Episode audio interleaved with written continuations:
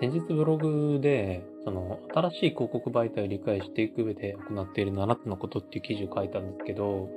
個人的には、まあ割と難産だった割には、あのー、あ、まあ内容的にはスラーと出てきたんですけど、最後タイトルを決めるのがめちゃくちゃ工夫、あの、苦戦して、うん、新しい広告媒体を理解していく上で行っている7つのこと。まあ僕にとって新しいのか、それとも世の中的に新しいなんかピンタレスト広告みたいなものなのかみたいなのが、こうパッとなんかなかなか出てこなかったんで結構難産だった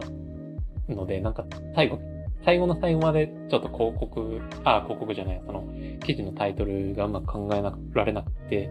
ちょっと拗ねて出した記事があったんですけど、意外となんかこういろんな人にダーとか見て入れて読んでもらえてるようだったんで、まあちょっとなんか、あの、解説みたいなのポッドキャスト上でも行っていけたらなと思ってます。個人的には、その過去運用したことない媒体っていうのを、その新しい広告媒体っていうふうに言ってるんですけど、過去運用したことがない媒体のを理解して上で行ってる7つのことみたいにすると、まあなんかちょっとタイトル長えな、みたいなのとか考えながら、うん、まあちょっと苦戦した記事です。内容的には割とつらーっと出てきたんですけど、で、まあ自分自身、まあ実際に行っているその7つのことっていうのを書いていて、まあちょっとこの記事は外向けっていうよりも、まあなんかちょっと部下とかが新しい媒体とか手出すときに読ませようかなと思って書いた記事になるんですよね。で、内容としては、まあ、7つから7つのことやってますっていうふうに書いていて、公式ヘルプを全部読む。実際に手を動かす。先行者の話を聞きに行く。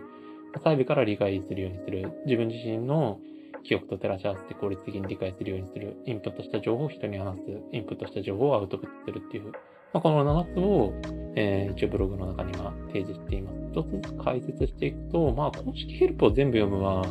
前にもノートに書いてないと重複するんですけど、まあ、あの、最初、やっぱりどこから情報を得て学ぶのかっていうのは結構重要だと思うんですよね。まあ、なので僕はまあそれに関して言うともう公式ヘルプかなと思っていて、まあ、公式ヘルプをまず全部読んで理解するっていうのが結構めちゃくちゃ大事かなと思っているので、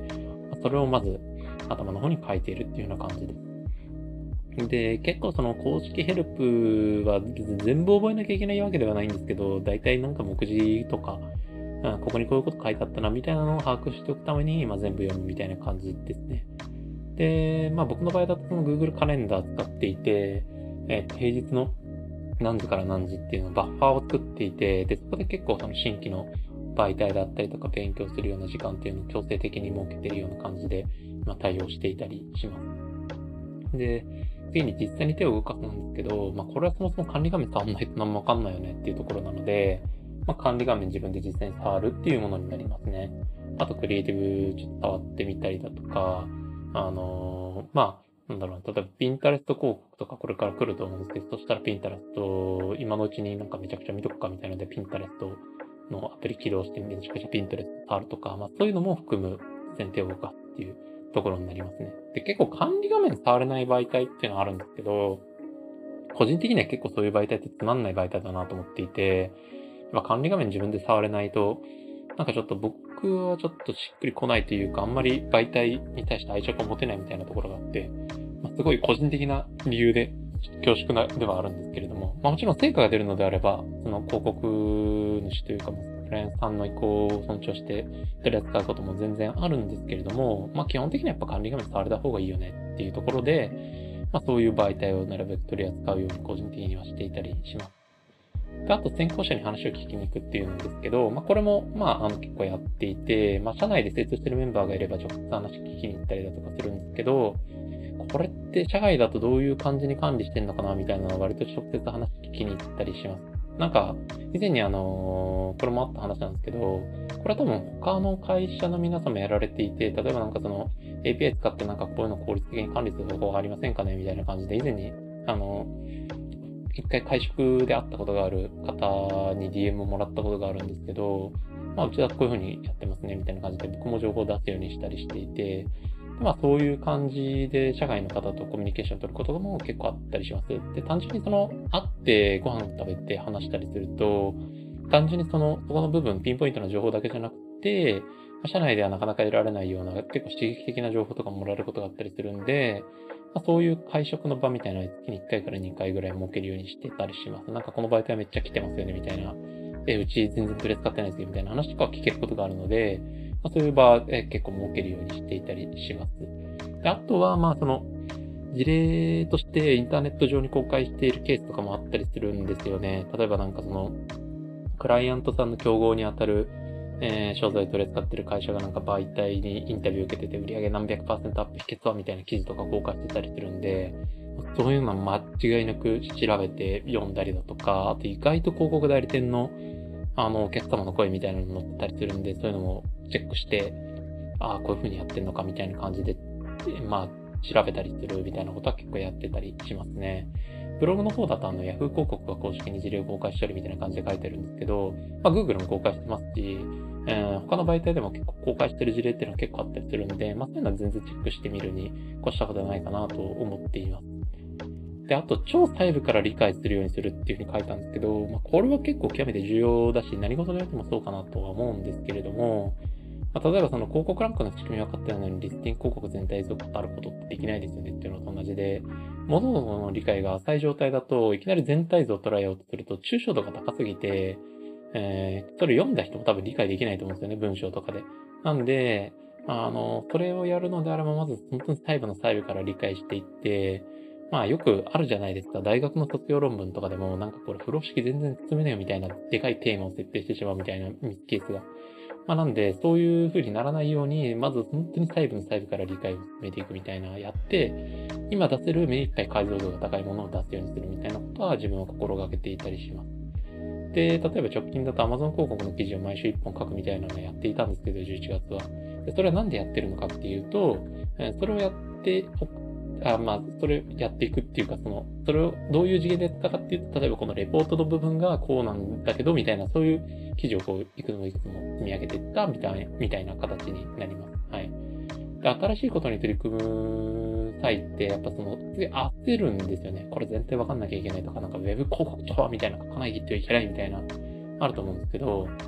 それをやると、なんかその、やっぱ結局、なんかそれ記事になって上がってきたの読んでも、なんか誰もなんかよくわかんなくて、なんかざっくりと、まあウェブの広告なんだろうな、みたいな感じになっちゃうみたいなケースってあると思っていて、で、そういう風にならないためにも、まずは細部から、あの、解像度を上げて理解していくっていうのが必要になってくるのかなと思ってます。で、あとはその、自分自身の経験と記憶、いや、経験と記憶、あ、自分自身の経験や記憶と照らし合わせて効率的に理解するっていうところなんですけど、自分の場合その、なんかこう媒体とか触ってると、結構その、まあ、裏側のエンジニアの人はね、例えば、え A っていう媒体でなんか管理画面とかを設計してたそのエンジニアの人が B っていう媒体に転職して B っていう媒体も実はやってるみたいなケースって全然あると思っていて、操作感とか結構似てたりするようなところとか、まあこれは当然、競合他社のプラットフォームを研究して作ったものだったりもするとは思うんで、結構似てる部分っていうのはあったりするのかなと思っています。で、自分はやっぱそういうの見てて、あ、ここの部分とここの部分、この媒体とこの媒体結構似てるから多分このやり方でいけるわみたいな感じでやって、初めて触る媒体でもうまく操作できたりするみたいなケースってあの全然あったりするんですけど、そこは結構そういうところが重要なのかな。あの、そ、それを結構意識しながらやっていくのが重要なのかなと思っていて、で、それをすることによって結構理解のショートカットみたいなものが図れるんじゃないかなと思っています。で、それをすることによって、例えば本当は1時間かけないと理解できなかったものが5分とか10分で理解できるみたいなケースが結構あったりするんで、何かにこれ似てないかなみたいなものをこうつまずいた時は考えながらやっていくっていうのが結構重要なのかなと思っていたりします。で、インプットして情報を人に話すっていう、まあこれは本当に最後の方のフローにはなってくるんですけど、例えばその、レポートの部分でつまずいた部分があって、これってどうすればよかったんだろうな、みたいな考えながらやってて答えにたどり着いた時に、いや、実はこういう仕様でさ、こここういう風にしないとできないんだよ、わかんないだろ、みたいな話を結構僕は部下とかに捕まえて話すようにしていたりします。で、そうする、その時の、なんか部下の顔色見て、あ、確かにそれは気づかないですね、盲点ですね、みたいな話言われたら、あ、これ多分、世の中一般で考えた時に同じようにつまずいてる人何人かいるなっていうのが分かったりするんで、でしょ、それ、なんか後日一生懸命記事に書くみたいなことをやってたりするんですけど、まあ、それは、あの、そのインプットした情報を人に話して、その人のリアクションを見て、あ、じゃあ自分こういうふうにやろうとか、説明する工程の中で、あれでもなんでそもそもそれってそうなってんだっけみたいなケースとかもあったりするんで、最終的に記事にしたりして世の中一般に出すように僕はしてはいるんですけど、そのプロの中で、なんか記事にするときに、なんかつまずくであるポイントみたいな最初のその人に話すって段階で洗い出したりもするんで、まあ、そういうところちょっと意識しながら、あの、自分はなんか人に話して反応を見て、ね、記事にしていくみたいなところをやっていたりします。最後にそのさっき話した記事にしていくっていうところをですね、インプットした情報をアウトプットしていくっていうところなんですけど、まあ、これは基本なんか社内外問わなくていいのかなと思っていて、まあ急に社外ってやると結構ハードル高いから、まあ、自分はまず社内でやってある程度勝手が分かってきてから社外でやるみたいな方がいいかなと思うんですけど、まあ、結構自分の場合だと社外にあの情報を出すときは Twitter とかブログとか、で、まあ社内で情報を出す場合は本当社内勉強会とか、あとあの、弊社の場合だとチャットワーク導入してるんで、その情報共有部屋みたいなのがあるんですけど、まあそこで、あの、情報を出したりするみたいな感じで、あの、使っていたりすることが、あの、多かったりします。社会に情報を出す理由は、あの、以前にもブログの方に書いた、あの、記事があって、まあそちらの方でも書いていたりするんですけれども、まあ、やっぱりその、情報にやっぱり困ってる人っていうのが一人でも二人でもいて、まあ、そういう人たちに役に立てばいいなっていうので、外に出してるっていうのも、えー、あったりはしますし、まあ、とその社内引きとか、まあ、弊社もあの導入してたりするんですけど、結構その、なんか文字のその揺らぎとか、表記の揺らぎとか、文字の揺らぎみたいなもので、あ、表記揺れ、文字の揺らぎですね。で、結構その対応しきれなくて、なんか求めてる情報を拾えなかったりだとか、アクセスできないみたいなケースっていうのは結構多かったりするかなと思っていて、で、後々で調べて拾えないんだったら意味ないじゃないですか。で、やっぱりそこを考えると Google ってすごい優秀な検索エンジンなんで、まあ Google に似てさせておけば、まあ、あの、後で自分自身で調べたりするときとかに便利だなと思って、まあ、Google のその、あの、検索エンジンに引っかかるように、まあ、ブログに書いて全世界に対してオープンにあの公開しているみたいなところもあったりはしますね。はい。で、まあ、あその、まあ、当然なんですけど、非公開情報みたいなものだったりとか、代理店さんだともらってるケースとかもあると思うんですけど、そういう情報だったりだとか、実績ベースの話だったりだとか、その、なんか社外の人と話して教えてもらった情報みたいなのは、あの、言わないか、まあ、書くとしても社内チャットで一部の人に留めておくに留めるべきかなと思っていて、まあ自分の場合だと、あの、こ、どこどこの何々さんとちょっと話したんですけど、こういうのあるらしいですよ、みたいな話とかは、社内チャットで投げるようにしていたりするっていうのがあるんですけど、まあそんな形で、こう、社内と社外、どっちがいい、どっちが悪いって話じゃないんですけど、まあ使い分けてアウトプットできたりするといいよねっていうのは、まあ個人的な見解かなというところになっています。はい。まあ、なので、それを結構自分は新しい媒体を理解していく上で、まあ行っていたりするので、まあ今回一度記事に書いてみて、まあなんか新しい媒体とか取り扱いを始めるケースっていうのは今後もあると思うんですけど、そういった時に、まあ、自分はこんな感じでやってるんで、こんな感じでやってみたら、みたいな感じでこう部下に話せるように、まあ、今回記事にしたっていうような、えー、形となっています。